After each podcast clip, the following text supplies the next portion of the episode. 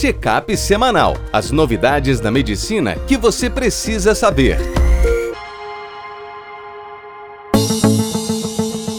Olá a todos, meu nome é Ronaldo Gismondi, eu sou editor-chefe médico do portal PebMed.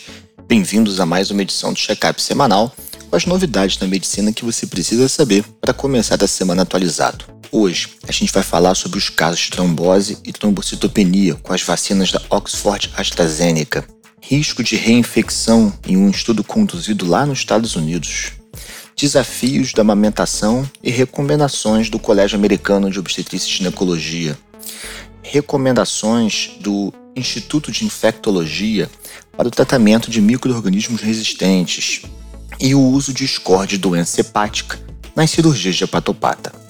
Então, na primeira reportagem, a Isabel Cristina, que é a nossa editora de infectologia, ela traz para gente uma revisão dessa tal síndrome trombótica com trombocitopenia, que foi relatada em alguns pacientes que receberam a vacina da Oxford AstraZeneca. Esse evento é um evento muito, muito, muito raro. Para vocês terem ideia, foi um caso a cada 250 mil pacientes. Isso é uma incidência de trombose menor, por exemplo, do que o uso de anticoncepcional hormonal e muito menor do que o risco do Covid ou de trombose pelo Covid. Ainda assim, por ter ocorrido, a gente agora vai ter que ficar de olho caso algum paciente recentemente vacinado tem a clínica de trombose venosa ou arterial. Acredita-se que a fisiopatologia dessa doença esteja relacionada à heparina, à trombocitopenia induzida pela heparina, o HIT, no qual a produção de anticorpos anti-PF4 acabam fazendo com que você ative uma cascata de coagulação apesar da redução quantitativa do número de plaquetas. É como se houvesse um paradoxo. A plaqueta cai mas o doente fica com trombofilia. E são tromboses maciças, grandes, venosas ou arteriais. Teve até trombose de seio venoso. Ainda não se sabe o melhor tratamento, mas recomenda-se imunoglobulina e, se não responder, imunossupressão. Como o evento tem alguma semelhança com a trombocitopenia induzida por heparina, por segurança, se você for anticoagular, é recomendado o uso de anticoagulantes alternativos que não dependam de heparina, como, por exemplo, bivalirudina, fondaparinux e dabigatrana. Na próxima reportagem, Rafael Duarte, nosso editor de infectologia do Whitebook, fala pra gente um pouquinho sobre reinfecção. Num estudo com 3 mil adultos jovens marinheiros, o que, que eles queriam ver? Esses indivíduos eram adultos que tiveram algum tipo de infecção por coronavírus, seja sintomática ou não. E eles estavam num programa de vacinação, no caso lá com a vacina da Pfizer de RNA. Então, eles estavam tentando descobrir se esses indivíduos tinham tido reinfecção ou não, e pegaram algumas conclusões bacanas aqui do estudo. Por exemplo, quem tinha sorologia positiva comum, IgG, tá? Marcador de contato, ele tinha 80% menos chance de ter uma reinfecção, tá? E havia alguma relação entre você ter anticorpo neutralizante e menor risco de reinfecção. O problema é que a proteção do anticorpo neutralizante não era 100%, provavelmente pela presença de mutações, tá? Mas então, o anticorpo do tipo IgG marcava contato e quem teve contato tinha menor risco de reinfecção, mas era o anticorpo neutralizante que conferia de fato proteção da pessoa. Por isso, que não adianta você só dosar o IgG se você já teve o Covid. E é interessante que quanto mais grave o quadro de Covid inicial, maior a sorologia dos anticorpos. Então, pessoas com formas muito brandas ou muito leves da primeira infecção talvez não tenham tantos anticorpos assim para proteger. Mas essas pessoas que tinham sorologia positiva, mesmo com uma dose única da vacina da Pfizer, faziam uma resposta imune excelente. E eles estão inclusive investigando na escassez de vacina, e agora vai ser feito um próximo estudo, se quem teve uma infecção por Covid e a sorologia está positiva, se não bastaria uma só dose da Pfizer e não duas.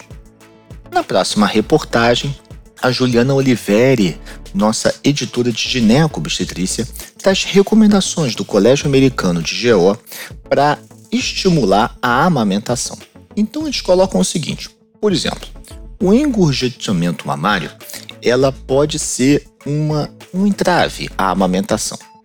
Mas esse engurgitamento, se adequadamente abordado pelo gineco-obstetrícia ou até pelo pediatra, uma bolsinha de água quente, né, diminuir o espaçamento entre as mamadas, ele não impede a amamentação.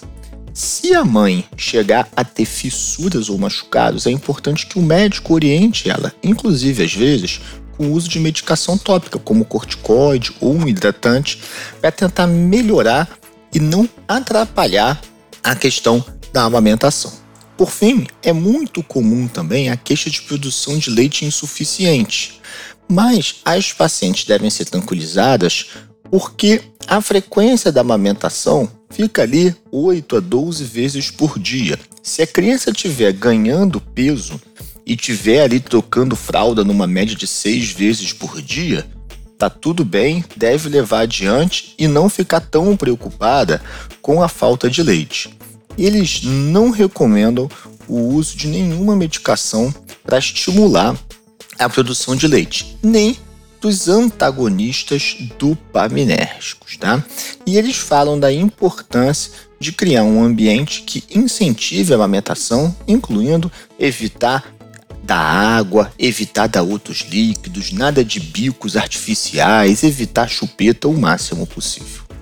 Quarta reportagem do nosso check-up semanal, que para mim é uma reportagem padrão ouro de nossa editora de infectologia, Isabel Cristina Mello, na segunda reportagem com a gente, ela faz uma excelente revisão de micro-organismos multiresistentes. E isso é importante para vocês porque agora no Covid, com essa quantidade enorme de doente crítico crônico, isso tem sido muito comum.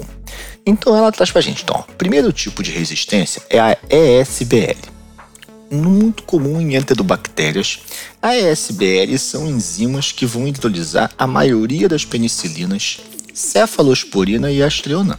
Quando uma bactéria tem a ESBL, né, mesmo que ela venha sensível ao taso ou cefepime in vitro, provavelmente em vivo isso não vai funcionar.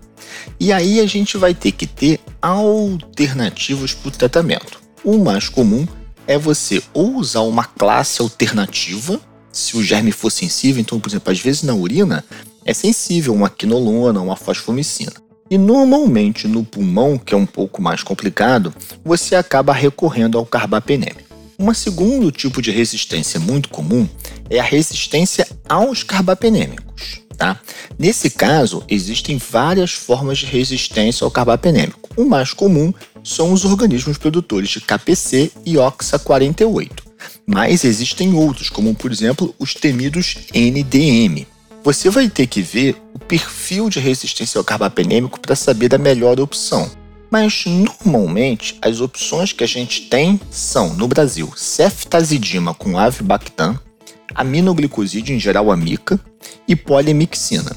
Lá fora, a gente já está tendo associação de inibidores de beta-lactamase com carbapenêmico, meropenem com vaborbactam e mipenem com relibactam, assim como uma nova cefalosporina que é o cefdirocol.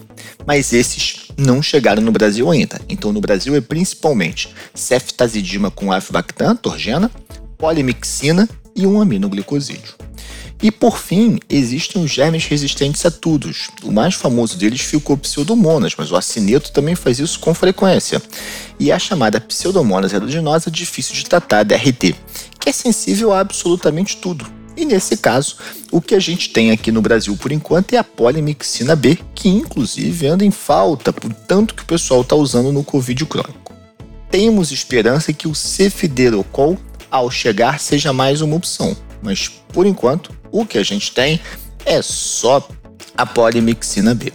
E por fim, Felipe Victor, nosso editor de cirurgia, traz pra gente o seguinte: ele fala: olha, pacientes hepatopatas por vezes operam. A gente sabe que existe uma relação do child com o risco cirúrgico, mas o child tem muitas limitações, até por certo grau de subjetividade. E as pessoas acabam usando muito o MELD ou o mel de sódio, que é um score que também ajuda a prever a gravidade da hepatopatia e, inclusive, é o critério para botar uma pessoa na fila de transplante. Mas eles estão nos Estados Unidos fazendo um estudo para estudar um score chamado ALB, que usa basicamente albumina e bilirrubina, por ser mais prático, mais fácil de calcular. E eles pegaram então 250 mil pacientes hepatopatas com uma média de idade de 60 anos que operaram. Muito deles graves, para vocês verem, a metade era asa 3. E eles compararam qual desses scores tinha melhor risco como preditor de mortalidade no pós-operatório. E o score de ALB foi melhor do que o MELD.